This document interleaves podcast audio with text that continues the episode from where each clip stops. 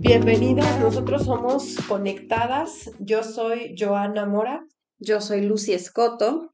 Vamos a tener una serie buena que vamos a iniciar desde hoy, donde se va a llamar Date cuenta de como amiga que te digan, a ver amiga, date cuenta de esto, porque no lo estás viendo. Y a mí me gustaría que nos platicaras, porque fue a, Lucy la que se le ocurrió la serie, de por qué se te ocurrió la serie. Pues porque no me doy cuenta. Porque a veces necesitamos a alguien que te diga, mira, date cuenta. A veces necesitamos a alguien que, que desde fuera nos haga ver que estamos mal, estamos cometiendo algún error, que estamos en pecado, que estamos educando mal a los hijos, que gritamos mucho, que alzamos la voz. Fíjense que mi mamá de repente se va de vacaciones a algún lado y cuando se va, se va por, pues con mi hermano se va de un rato, pero mi hermano no escucha bien, entonces habla muy fuerte y obviamente su esposa ya se acostumbró a hablar muy fuerte. Y cuando regresa mi mamá de allá, de repente le digo, oye, ¿por qué estás gritando? Y ella ya no se da cuenta de que está levantando la voz, se acostumbró a hablar fuerte. Entonces, si de repente le decimos, ay, pero no grites, no nos grites, ¿no? Y ella dice, ay, es cierto, no me doy cuenta que estoy gritando. Y creo que a veces necesitamos a alguien que nos diga, hey, date cuenta, está pasando esto en tu vida. Y no es por criticar, sino es por mejorar, por cambiar, por ser transformadas. Y Dios creo que muchas veces nos está diciendo, hey, date cuenta, hija, te estoy mandando esta información. Ya te mandé, ya te lo dije con una persona, con dos personas, para que te des cuenta. Yo creo que Dios quiere despertarnos y que nos demos cuenta de nuestros errores para que podamos cambiarlos. Y es el Espíritu Santo el que siempre está moviéndonos y es el que nos hace abrir los ojos para que nos demos cuenta. Mira, o sea, por eso es que estamos tocando esta serie. Y bueno, hoy vamos a hablar sobre date cuenta de tacha, que estás amargada. Sí, a veces vivimos y no te das cuenta. Yo no sabía que necesitaba lentes y vivía en la Ciudad de México y de repente yo le decía, ¿por qué ponen los letreros ya justo en la salida? O sea, no se ven de lejos. ¿Por qué los ponen hasta que los tenemos que leer, pero bien cerquitita? Pues obviamente yo me pasaba las salidas, ¿no? En el periférico y me daba unas pérdidas porque no leía los letreros.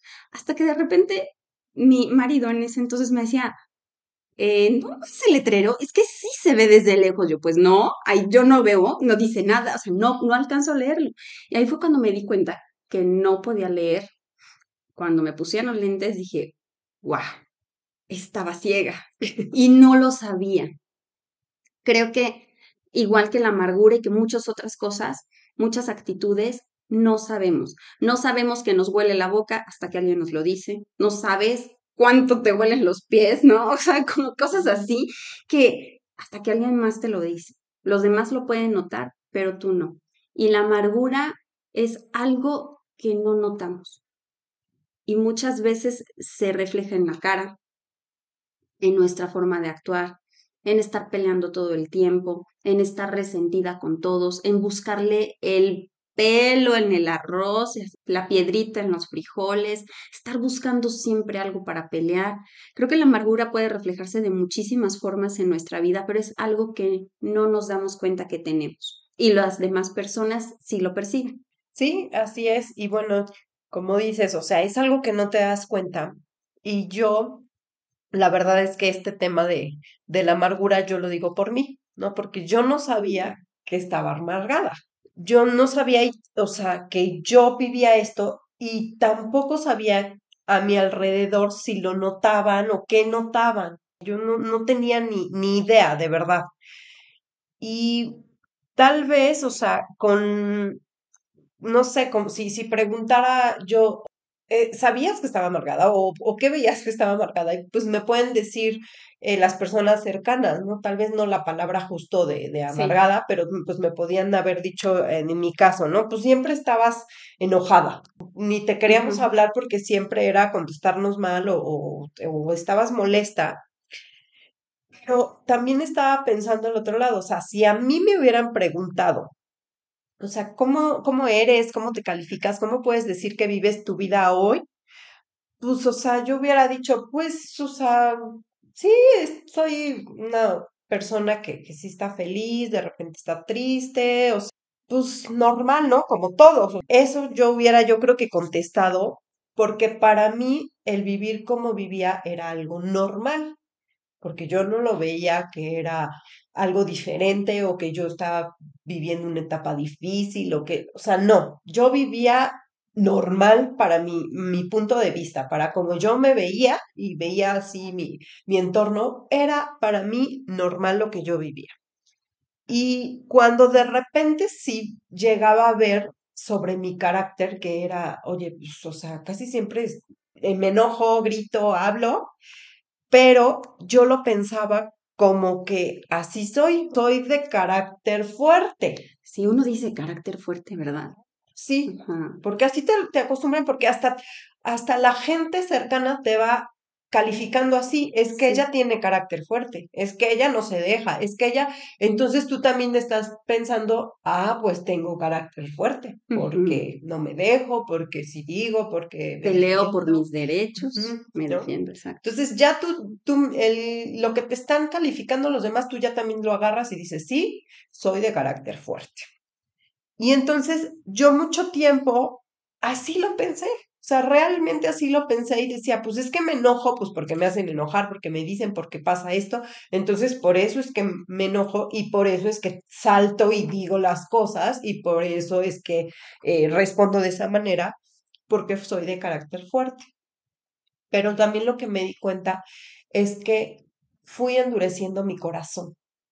Lo vas endureciendo de una manera tal vez primero era como, pues si todos están llorando por, por algo, yo ya yo decía, no, yo no voy a llorar por eso, o sea, no, no vale la pena llorar por esto. Entonces me aguantaba, aunque tenía ganas de llorar, pero decía, no, no tengo que demostrar que, que soy débil. que soy débil o que no tengo que demostrar que, que eso me importa, porque en realidad si lo pienso, no es algo grave. Y entonces te vas endureciendo tu corazón y, y al momento ya cuando te das cuenta, si están sufriendo por algo, tú dices, ¿por qué sufren por eso? Hay cosas más fuertes como que para que estén sufriendo por eso. Pero ya empiezas tú a ver las cosas diferente porque ya empiezas tú a endurecer tu corazón, porque empiezas ya a racionalizar todo de otra manera, pensarlo y decir, ah, o sea, existe guerras, existe hambruna, ¿por qué van a llorar? Por el marido que las dejó. Ajá. Empiezas a ver, a racionalizar todo y entonces empiezas a dejar de sentir. Te desensibilizas al dolor ajeno. Exacto. Entonces empiezas ya a, a endurecer tu corazón. Y hace poco vi unas amigas de la secundaria, ¿no? Nos reunimos y estábamos platicando y pues ya sabes que salen pláticas de todo, te acuerdas de esto y del otro y todo, ¿no? Entonces, una amiga cercana me dice, oye, yo me acuerdo mucho que todos los días tú llegabas de malas. Entonces, ya después, o sea, nadie de nosotros te hablaba porque sabíamos que estabas de malas. Ya después, en, en el paso del, del, tiempo, pues ya tú nos empezabas a hablar y empezábamos pues a platicar y echar relajo y demás. Pero yo me acuerdo de eso, que todos los días llegabas de malas. Y la verdad es que eso que me dijo fue así como de sopetón, como de, o sea, desde la secundaria ya estaba amargada.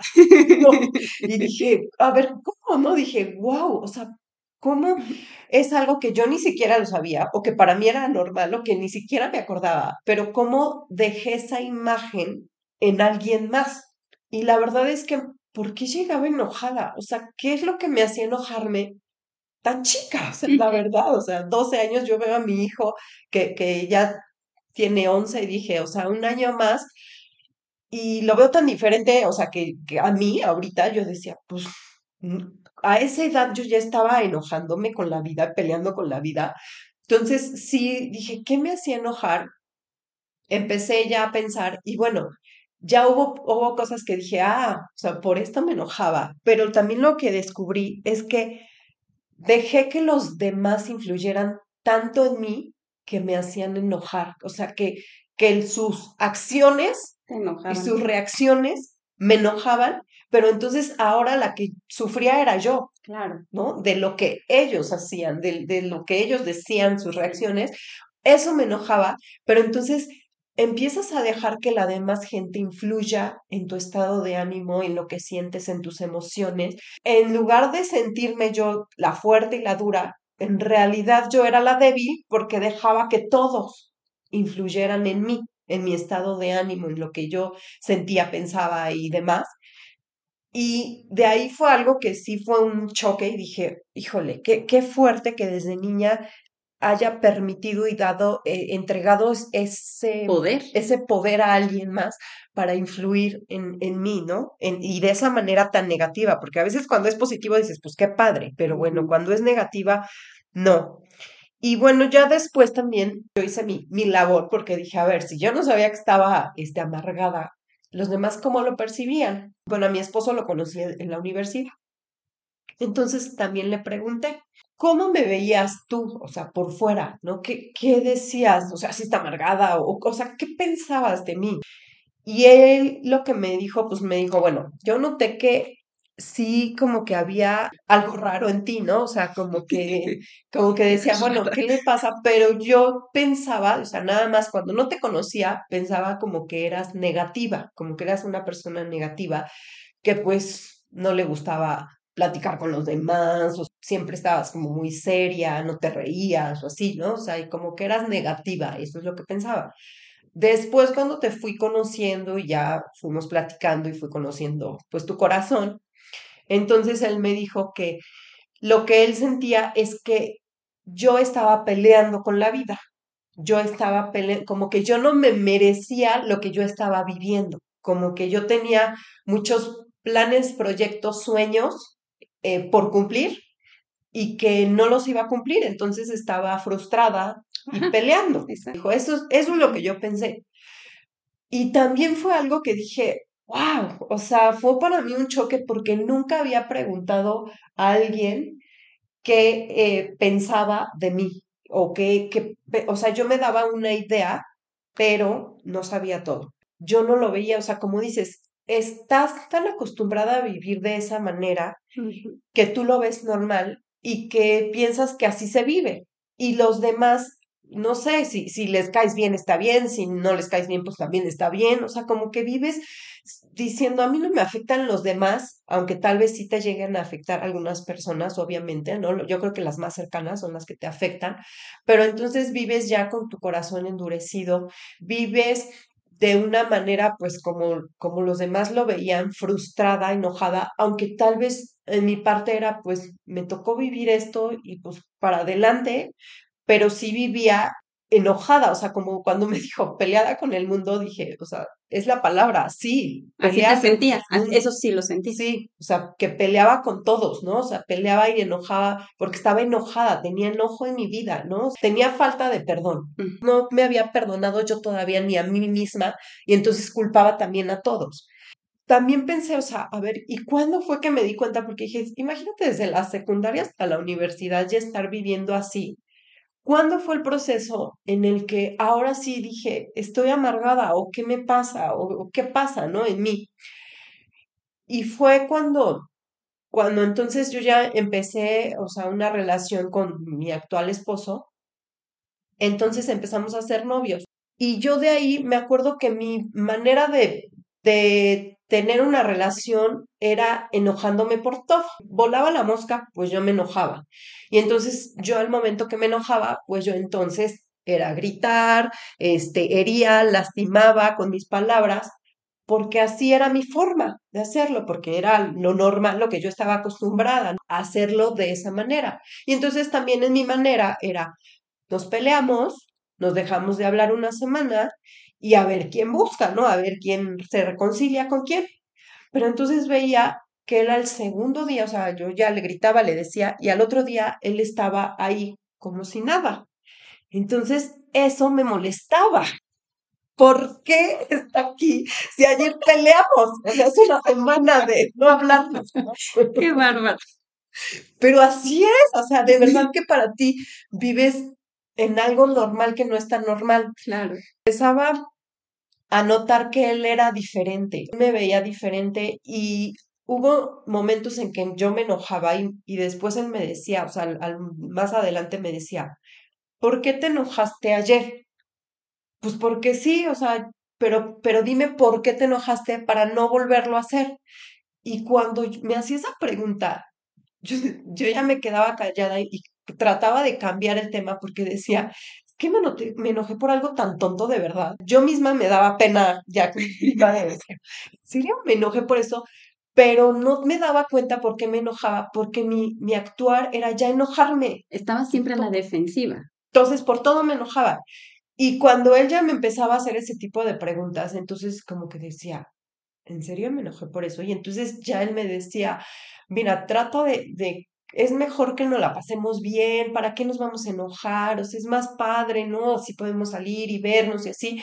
Y entonces lo mismo dije, pues sí es más padre, ¿no? Pero yo ya estaba siempre enojada, que esa era mi manera de vivir, enojada y no disfrutaba los momentos bonitos, que son mucho mejores, totalmente 100% mejores que estar así, ese fue el momento en el que dije, hay una manera diferente de vivir. Lo mío no, es lo normal. Lo que yo estoy viviendo no es lo normal. Que yo decía, así va a ser en mi vida, mi matrimonio, porque así es la vida. No, no Me puso lentes. Me puso los lentes que, que necesitabas. Exacto. Y te diste cuenta que estabas ciega y que te necesitabas lentes. Sí. Wow. Pues sí, esta parte de la amargura, peleas por todos, todos te son molestos, siempre tienes la razón. Creo que eh, esta parte de que, que te llena de amargura, como tú dices, estás peleada con el mundo y estabas a la defensiva. Muchas veces creo que esta amargura llega por un dolor, llega por algo que te da miedo. Esta actitud pesimista y esta, este mal humor, esta hostilidad hacia los demás, es por quererte defender. Como dices, endureces tu corazón, pero pones una muralla también a tu alrededor. No solamente lo endureces, pones una muralla para que los otros no se te acerquen, para que no te puedan atacar, para que no te puedan lastimar más, para que no te puedan herir con sus palabras. Es más, es preferible que tú los hieras primero antes de que ellos te hieran a ti que tú les o que tú los ofendas para que entonces ellos ya mejor ni siquiera hagan un chiste. ¿Sabes? Es, es poner esa barrera y no te das cuenta, pero todos los demás se topan justamente con esa pared. Y creo que la amargura viene de un dolor. En la Biblia, en Hebreos 12, 15, dice, tengan cuidado de que no brote ninguna raíz venenosa de amargura, la cual los trastorne a ustedes y envenene a muchos. La amargura te trastorna, te cambia, te hace una persona diferente, te hace una persona que no eres, te llena de infelicidad, peleando con el mundo sin gozar las cosas, estando triste todo el tiempo, más que triste, enojada. Hay algo que te causó dolor. Y creo que cuando llegas a ese punto de decir, como tú dijiste, ¿por qué llegaba enojada todos los días a la escuela? Era por algo que alguien más hacía. Alguien más hacía algo y te molestaba. ¿Y qué pasaba en ti? te daba miedo llegar tarde, por ejemplo, ¿no? Si tu papá se le hacía tarde o no sé, algo así, te daba miedo llegar a la escuela, te daba miedo eh, sacar malas calificaciones, que te regresaran o no ser excelente. ¿Por qué? Porque obviamente si llegabas tarde o no entrabas a la escuela, muchos ahorita harían fiesta por no entrar al colegio, ¿verdad? Ah, se le hizo tarde a mi papá, ni siquiera fue mi culpa, fue culpa de él. ¿Qué era lo que te presionaba a ti o que te molestaba a ti o que tenías miedo que llegabas enojada todo el día. Entonces, a eso súmale las demás personas. Entonces, a lo mejor tu papá te molestaba que te llevara tarde al colegio. Tú tienes en ti esa necesidad de aprobación, por ejemplo, es, y estoy inventando, pero a lo mejor tienes esa necesidad de aprobación y de sacar 10 todo el tiempo para que te aplaudan todo el tiempo, y entonces si tú no llegas al colegio, pues no sacas 10. Y volvemos a, ese tema de, la herida, de las heridas de la infancia, que ya, ya tocamos una vez. ¿Qué hay en mi infancia o qué hay en esa herida o qué provocó esa herida que me marcó, que generó el enojo en mí, que generó el estar siempre a la defensiva? ¿Por qué me tenía que estar defendiendo? ¿Por qué tenía que estar peleando por mis derechos? A lo mejor sentías que no te defendía nadie, a lo mejor sentías que no había quien te protegiera, pero algo lo tuvo que detonar. Y obviamente comienzas a vivir con eso y sigue pasando el tiempo. Échale más personas, más circunstancias, más cosas, eh, decisiones, todas estas cosas que te llevan a la amargura. Conozco muchas personas que, por ejemplo, después de una ruptura amorosa, se amargan porque ya todos los hombres son iguales, todos son ratas de dos patas, todos son así y se la pasan hablando mal de los hombres y le ponen al el innombrable y le ponen, o sea, ¿sabes? Y empiezan y empiezan y tienen esa amargura. Y como dice la palabra, te transforma, te cambia, pero también, dice, envenena a muchos. Contaminas a otras personas con la amargura contaminan tus palabras, porque dime ahorita cuántas personas en tu enojo no ofendiste o no lastimaste o también heriste de una forma con tus actitudes. Esa amargura que tú le estabas manejando en la forma en la que podías manejarlo, tenías 12 años, pues la manejas como puedes y no te das cuenta ni siquiera que la tienes. ¿A cuántas personas envenenó? ¿A cuántas personas lastimó? A lo mejor a tu papá, a tu mamá, a tus hermanos, a tus amigas, este, no sé, no sé a quién pudo, hasta que llegó alguien que te dijo, hey, date cuenta, no tienes que vivir así, no tienes por qué sentirte así todo el tiempo, no es normal pelear todo el día. Y podemos reconciliarnos después de un día, no tienes que esperar una semana. Y el que te hagan ver eso hace que bajes tus barreras, ¿no? Hace que bajes tus murallas, a que veas la vida diferente, a que goces las, las cosas diferente. A lo mejor estás amargada y no te estás dando cuenta que estás afectando la vida de tus hijos, que les estás hablando de una forma en la que estás lastimando su corazón, en la que los estás hiriendo. Y a lo mejor te tiró tu papá por llegar tarde al colegio. Entonces, no te sigue cuenta. Pero ahora tu amargura está tomando otros rumbos y dice que es una raíz entonces, igual que las raíces, han visto las raíces cómo se esparcen hacia todos lados. No bajan solamente, no van en una sola dirección, es hacia todos lados. A lo mejor tú sembraste amargura en tu hijo y él va a sembrar en sus compañeros, en sus amigos, en sus maestros, no lo sabes, pero se esparce. La misma Biblia nos llama a tener cuidado.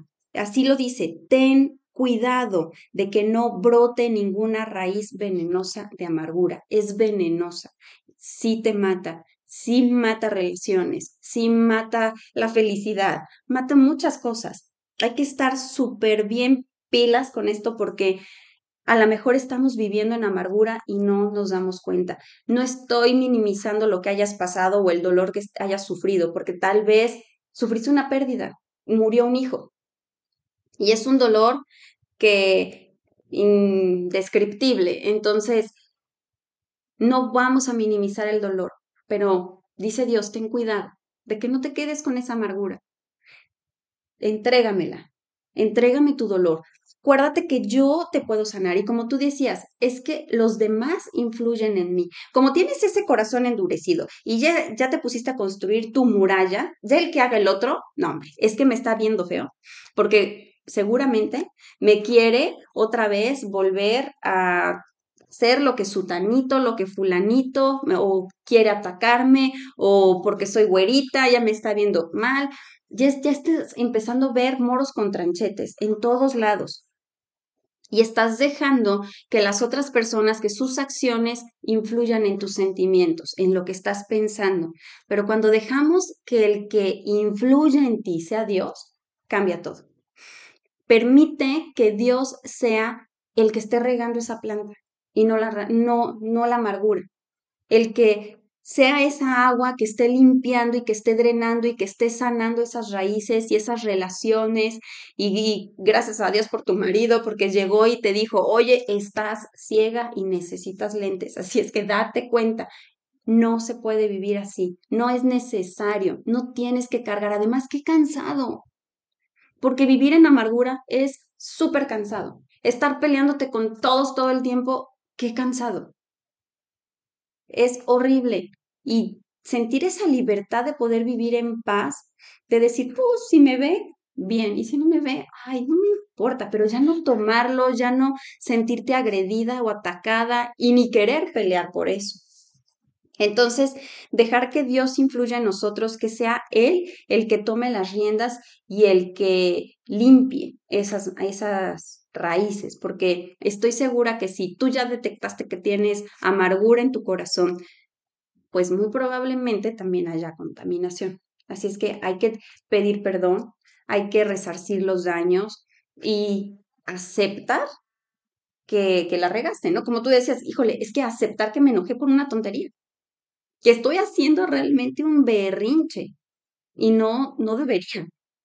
Cuando eso llega, llegas a esa conciencia, creo que tienes que tomar las riendas y decir, tengo que tomar la responsabilidad de esto y tengo que resarcir daños. Yo la verdad es que cuando descubrí, estaba viviendo en amargura y esa amargura, pues para mí era falta de perdón, los resentimientos, a veces guardar ofensas, culpa. Cuando em, empiezas ya a saber cuáles son las raíces, Exacto. como dices, es una raíz, pero de, o sea, que tiene varios, varias aristas, entonces es empezar a querer cambiar y el único que me pudo sanar es Dios. O sea, al único que pude llegar y abrir mi corazón y decirles que traigo esto, esto, me duele esto, es con Dios. Y Él es el único que entonces me sana. Pero es cuando nosotros nos enfocamos ahora en Jesús, en que Él nos sana, entonces nuestra vida empieza a cambiar y empezamos a ver las cosas de manera diferente. O sea, ya las cosas que me enojaban, ya empezaron a, perder tal vez la fuerza que yo les estaba dando, la importancia, ¿no? Que yo les estaba dando. Y entonces empecé ahora sí que a reaccionar y decir, no tengo por qué enojarme por esto, ¿para qué me voy a enojar por el otro? ¿Por qué me voy a hacer eh, pleito por esta, esta eh, situación? Porque en realidad no valía la pena, no valía la pena. Y entonces nada más es darte cuenta de que no vale la pena pelear, no vale la pena muchas veces, ahora sí que ganar, porque a veces quería siempre yo tener la razón y ganar. No valía la pena, era mucho mejor pasarme un tiempo de tranquilidad, de paz y lo más importante, que descubrí esa raíz, porque si no, seguiría ahorita sobre lo mismo, ¿no? O sea, si no descubres que tienes esa raíz, porque le echamos la culpa a mi carácter y así soy, y es, pues... Y es que fulanito hizo y entonces por eso me enojé, porque aparte justificas con, con las acciones de los demás. Sí, exacto, te justificas, entonces todos tienen la culpa, pues menos tú, ¿no? Porque tú así es tu carácter, nada más es tu justificación. Pero entonces cuando sabes que existe esa raíz, entonces es arrancarla de raíz, o sea, arrancarla completamente y quitarla de tu vida. Y entonces en, en realidad de verdad mi vida cambió completamente. Jesús te hace libre, ¿no? De eso, te hace libre y entonces dejas de cargar culpas, resentimientos, enojos, ira. Y es un proceso, porque no es de la noche a la mañana que, que sanes y que ya digas, ah, ya hoy pedí perdón y hoy estoy limpia y mañana ya este, mi vida sigue igual. No, o sea, es un proceso que tienes que ir sanando, ir avanzando y volver a ir con Dios y volver a decir, me volví a enojar por esto, volví a caer en esto, en, en, porque ya lo tienes tan acostumbrado a enojarte, tan acostumbrado a tu manera de reaccionar, que es quitar eso y volver ahora sí que a, a ver que la vida que estabas pasando no era normal, como Dios quiere que la vivieras. Exactamente. Así es que pues si ya detectaron que tienen amargura en su corazón, dense cuenta y empiecen a cambiar, empiecen ese proceso de cambio, dejen que Dios los, los lave, los limpie, los sane y que crezcan justamente en su palabra, en su bondad, en su misericordia, en su perdón, que den buenos frutos, porque cuando las raíces no están bien, el árbol pues no da buenos frutos. Les agradecemos mucho que nos hayan escuchado. Les pedimos que lo compartan, que le den like, que nos sigan. Sí, adiós.